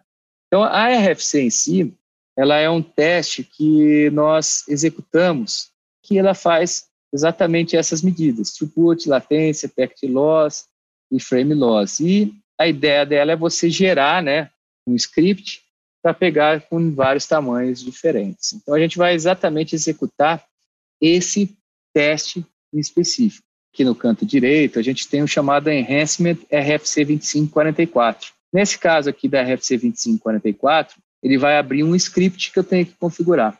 Né? Então, a primeira coisa que ele vai perguntar, né, ele vai te dar um, uma, uma opção meio que passo a passo. Então, ele vai dar um next, next, next, até que você realize o, o final do, da configuração. Né? Então, nesse primeiro momento, né, quando eu tenho aqui a configuração da RFC, o que, que eu tenho aqui? eu tenho, por exemplo, configurar um novo teste, que é o que a gente vai fazer. Então, eu vou aqui e seleciono um novo teste. Ao selecionar esse novo teste, ele vai perguntar para mim qual é o tipo de cenário que eu vou testar. Se é um cenário simétrico, se é um cenário assimétrico, né? então, se é um cenário assimétrico, geralmente a gente precisa ter dois equipamentos, porque a taxa de up e de down são diferentes. Unidirecional, ou então né, no meu caso, com um loop físico ou então simétrico, mas com dois equipamentos, para eu poder medir, por exemplo, o que a gente chama de one-way delay, ou duas portas, né, que eu testo a latência de A para B separado da B para A. Então, nesse meu caso, né, que é o, o caso mais simples, eu coloco em simétrico, o taxa de up e down é igual, e com loop back, que eu vou gerar um loop numa das pontas. Né? Poderia ser um loop físico ou um loop lógico. Feito isso, eu vou para o next. Aquele é proteção, lembra daquela proteção? Se eu quero que a porta aceite o loop, é, aceite o loop somente de um equipamento, que no momento que um outro equipamento mandar o comando de loop, ele bloqueia. Né? Então eu vou aqui, coloco como não. Aí eu tenho o que a gente chama de, o, lembra que a gente foi configurou o Dix de LAN, né, e fez toda aquela configuração. É idêntico, né? Sabia que eu tenho aqui o Dix, se eu quiser mudar o MAC, eu consigo mudar o MAC, né? mas geralmente a gente trabalha no, no modo aqui default, né? em camada 2. Feito isso, vou em Next, e ele pergunta o seguinte, se eu quero usar uma configuração template. Né? Isso muitas vezes ocorre quando é, eu não tenho nenhuma referência de latência de jitter e perda de pacote. Então vamos supor, ah, eu não sei qual o valor que eu. É, vamos supor, eu perdi, eu estou tendo uma latência de 20 milissegundos. Essa latência ela está boa ou está ruim? Né, o jitter de 50 milissegundos, ela está bom ou está ruim? Então a gente tem aqui como uma referência alguns templates que a gente chama de MEF, baseado no, no, no Metro Internet Forum, que é baseado em algumas distâncias. Então, por exemplo, na distância metro, que é 200, 250 quilômetros, eu posso ter uma perda aceitável de 0,01%, né? ou então uma latência máxima de 40 milissegundos. Isso aqui é um passa-falha. Se eu aplicar o template, se eu tiver alguns desses valores que, o passo, é, que não ultrapassou esses limiares, ele vai dar o teste como falho. Então, se eu chegar e colocar isso, aplicar, todo o meu teste vai estar baseado nesses limiares. Então, eu tenho que. Aí eu configurei um determinado. Ah, eu não quero ter isso. Então, anota no cantinho do papel e coloca como não, mas pega as referências pelo menos para você saber se os testes foram bons, se foi bom ou não.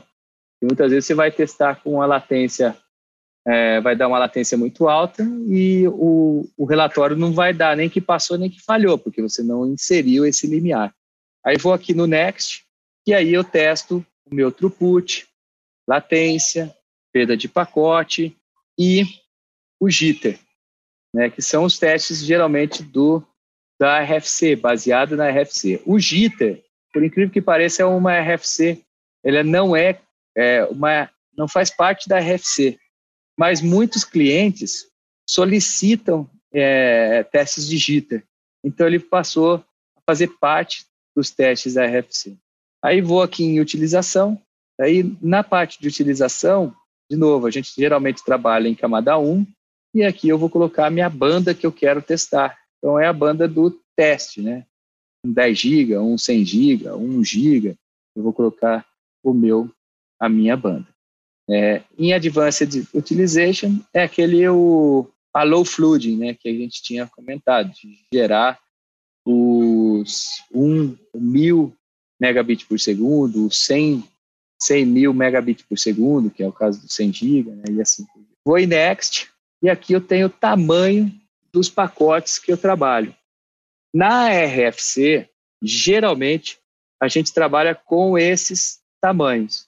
Trabalha com 64 até 1518. E a gente já, de certa forma, já deixa selecionados os, os pacotes padrões. Aí vamos supor que não foi selecionado, ah, não sei quais são os tamanhos, é só dar um reset que automaticamente ele já ajusta o padrão, né, 64, 128, e se você olhar na, na norma, né, ele marca exatamente esses pacotes. Um ponto importante aqui, pessoal, uma vez que eu seleciono a, o tamanho do pacote, aí eu vou para a configuração do throughput, né, que foi um dos selecionados, Aí eu tenho dois tipos. Eu tenho um chamado que é o RFC 2544 Standard, que ele vai fazer o seguinte: ele vai testar, em caso de perda de pacote, ele vai diminuindo a banda até encontrar a banda correta, né, até o throughput correto, ele vai diminuindo de 50% em 50%. Então ele diminui, por exemplo, eu testei num giga, ele diminui para 500 mega, depois ah, passou 500 mega, ele sobe para 750,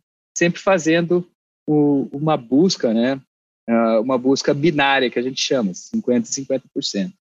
No caso da Viave, é um pouco mais rápido o script, porque se houver perda de pacote, ele já vai tentar buscar, vai fazer um ajuste fino mais rápido. Então, você consegue ter uma melhora né, na busca e no, e, e no tempo do relatório. Né? Por quê? A RFC, ela vai, dependendo do caso, ela pode demorar minutos, como pode demorar horas, é, de, dependendo da qualidade do seu sistema, dependendo da qualidade do seu equipamento, dependendo da qualidade do seu serviço. Né? Então, esse é um dos pontos. Aqui seria mais a, a precisão, então é, são as casas depois da vírgula, né, vamos assim dizer. Eu posso colocar aqui uma casa, caso tenha perda de pacote, uma coisa mais ajustada mais ajuste fino ou um ajuste mais grosso, né? Então eu posso fazer. E aí eu vou para o próximo, que é o frame loss. E aí eu coloco, né?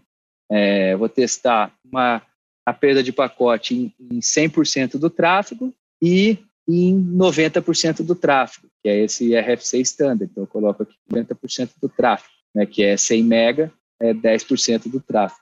Então, ele vai testar 100 e vai testar 100 menos essa quantidade, que é 10%. Então, vai testar 10, 100 e, e, e 90. É, ah, não, quero ver quanto que vai perder pacote em 100%, ou seja, em 1 giga, e quanto vai perder em 80%. Então, eu ponho aqui 200 mega. Aí, nesse caso, ele vai testar 100 e depois vai tirar do, de, de 1000, vai tirar 200, que vai ser os 800 mega. Então, eu consigo testar.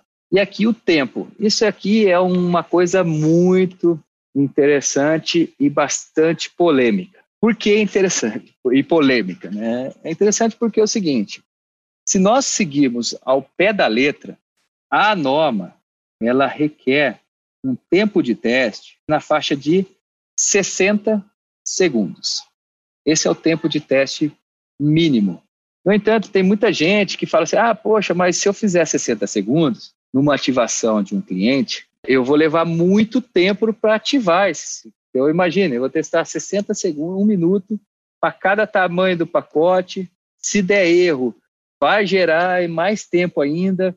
Então, assim, às vezes de 60 segundos, ou seja, de 15 minutos que levaria o tempo, vai levar 3 horas. E aí eu impacto o quê? Na ativação, ou seja, na produtividade. Aí o pessoal, ah, mas não tem como melhorar isso? Falei, olha, existe né, a possibilidade de diminuir a duração. Então a gente recomenda, só que daí muitas vezes você não pega problemas na rede. Né? Porque às vezes você tem um buffer bom até um determinado período, depois desse período ele começa a dropar. Então, se você coloca 5 segundos, é muito rápido o teste, você não consegue identificar um problema. Aí o retrabalho, você vai ter que voltar e fazer de novo. O que, que a gente aconselha? Pelo menos uns 30 segundos. Colocar uns 30 segundos aqui. Tanto que em determinados tempos, o número de tentativas, o número de, de trials, né, não de tentativas, de, de testes, chega a 120 na norma. Aí é muita coisa também. Então a gente coloca, geralmente, até vem por default 30 segundos e, e um seria um, algo próximo ao que se é necessário, né? Então, mas o ideal seria aqui colocar os 60 segundos. Posso configurar separadamente cada teste, mas também, nesse caso, deixar os 30 segundos.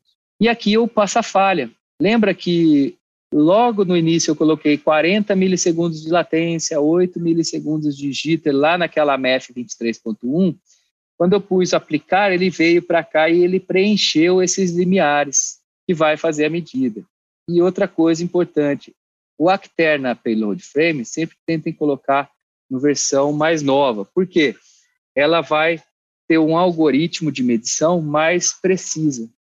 É, por exemplo, se eu coloco no versão 2, a latência máxima que eu consigo pegar é na ordem de 4 microsegundos. Se eu coloco no versão 3, ele chega na ordem de nanosegundos. Então, isso melhora o, o, o meu, minha precisão, a minha medição. Então sempre coloque-se um valor de payload aí, de uma versão mais recente. Feito isso, posso salvar esse perfil para usar no futuro, ou então não salvar, no caso não salvei. Aí eu vou aqui e vou em Run Test. E aí ele vai fazer o que a gente chama de um Quick Check, ele vai, primeiro, verificar a autonegociação, para ver se sincronizou em mil full duplex, se mostrou um loop back, se o loop está ativo, e também vai mostrar o throughput, né? vai verificar qual é a banda máxima que a gente consegue alcançar no meu teste. Então, isso ajuda também, muitas vezes, ah, eu vou testar um giga, né, que é o caso aqui. Aí ele faz um pré-teste e mostra que o máximo que ele alcançou foi 8, 900 mega. Para que eu vou executar RFC 2544? Levar 20, 30 minutos de teste num, num teste que já não, não, não, passou, né? Então, é, aí é algo que, nesse caso, né, eu tenho que é, voltar para campo e refazer a reconfiguração ou algo desse tipo. Pergunta também que foi o seguinte: se fizermos um throughput com um MTS numa ponta e na outra um antigo Smart Class Ethernet funciona? É confiável? A resposta é sim, funciona. Só que tem um detalhe: tanto o MTS quanto o Smart Class, o MTS ele tem que estar pelo menos numa versão 5.3. É a versão mínima que você tem que ter no MTS e a versão mínima do Smart Class tem que estar na última, que é a 4.1. Se uma delas não, está, não estiverem com essas versões que eu mencionei, o MTS não conversa com o Smart Class.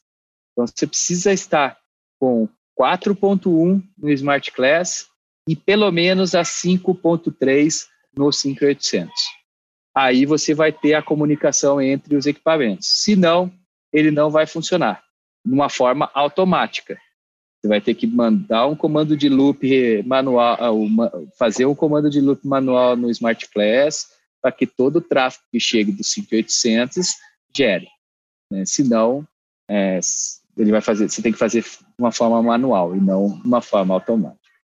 Então, nesse caso aqui, chegou 1 GB, e aí eu vou em Next e gero tráfego. Se eu colocar aqui um Run Test, né, vocês vão ver que ele vai começar a configurar, ele vai dar uma estimativa de teste, Aí nessa estimativa de teste ele vai dar como 12 minutos e, e ele vai testar o throughput, latência e jitter, tudo simultaneamente e depois ele faz um teste separado ao frame loss.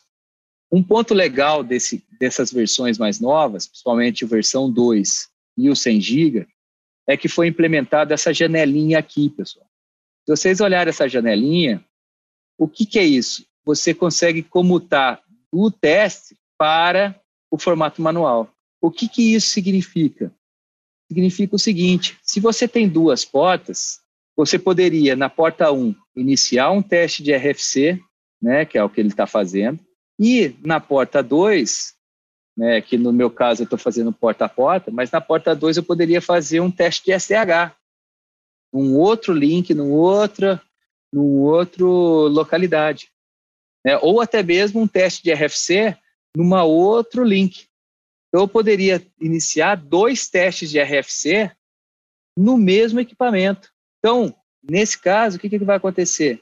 Eu, eu tenho 15 minutos para fazer o teste. Vamos supor que entre configuração e teste leva-se 30 minutos. O técnico teria que fazer 30 minutos numa porta, terminar, fazer mais 30 minutos de RFC numa outra porta, terminar. E vamos supor que ele tenha quatro links. Só nessa brincadeira, ele levaria duas horas. No nosso caso aqui, ele diminui pela metade. Ou seja, por quê? Porque se ele iniciar dois testes, a porta 1 um num teste, num link, na porta 2 no outro link, ele vai levar os mesmos 30 segundos. Né? Então, em ambos, ele vai levar 30 segundos. Depois ele vai testar mais dois links, mais 30 segundos, uma hora. Sendo que no teste usual, que era só uma telinha, ele vai levar duas horas. Então, existe um ganho de tempo, né, principalmente nesses novos equipamentos, no versão 2 e no versão 3, que te permite você exatamente mudar, é, entrar nessa janelinha aqui e entrar é, e configurar um segundo teste em paralelo, rodar dois testes em paralelo.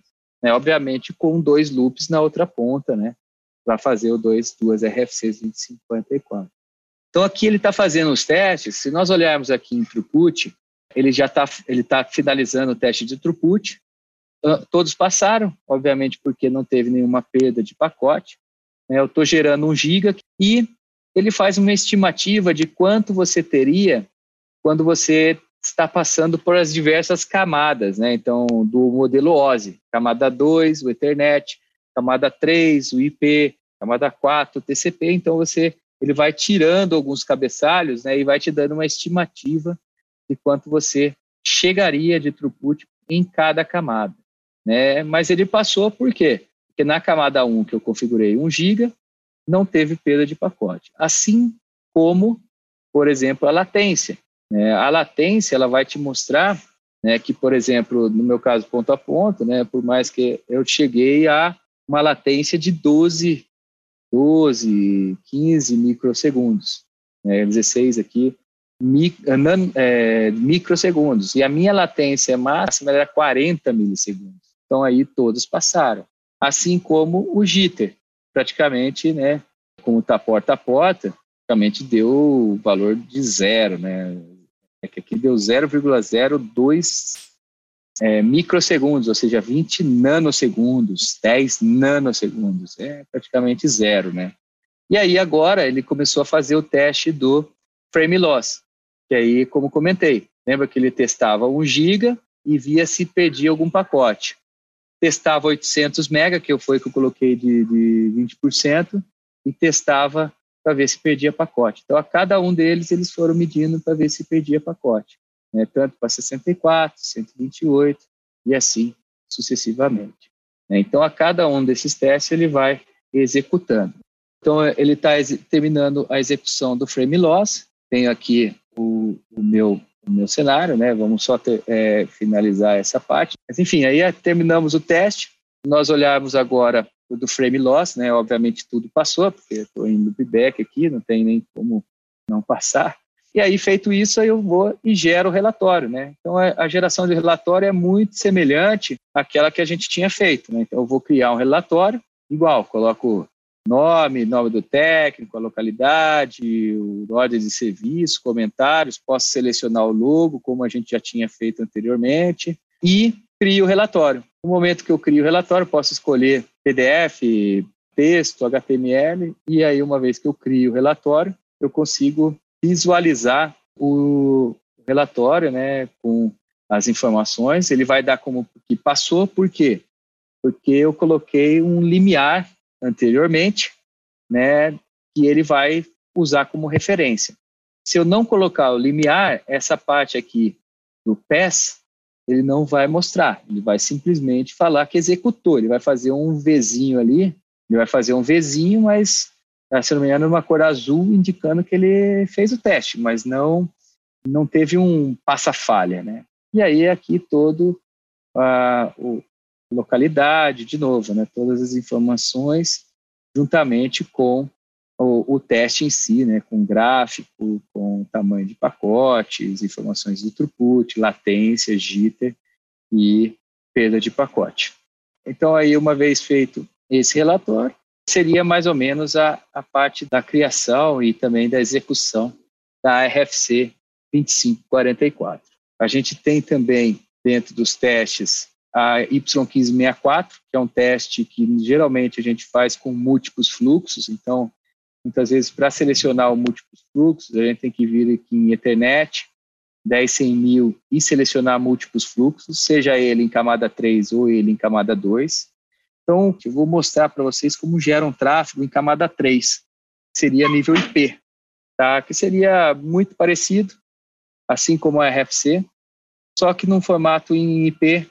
Então, eu vou aqui selecionar camada 3, IPv4, porta 1, e na porta 2 eu vou fazer a mesma coisa, né? Vou na porta 2 e selecionar também o IP. Então, eu vou aqui em Select Test, Ethernet, 10 mil, Layer 3 Traffic, IPv4, porta 2. Vocês vão ver que não muda em nada o que nós fizemos em camada 2. Que vai mudar, obviamente, a gente está inserindo né, um segundo protocolo, que é o, o IP. Né? Então, além do Ethernet, a gente vai ter o IP. Aqui o link está ativo, o link está ativo aqui também, não tem nenhum alarme. No entanto, Agora, ele tem um campo IP. Então, é, eu tenho que vir agora em setup, vai aparecer, além do Ethernet, ele vai aparecer o IP. E aí eu tenho que vir aqui e configurar. Então, por exemplo, aqui eu coloquei, por exemplo, essa aqui é a porta 1. Eu coloco aqui 192.168.1 e com destino, né, o 12, que é a porta 2.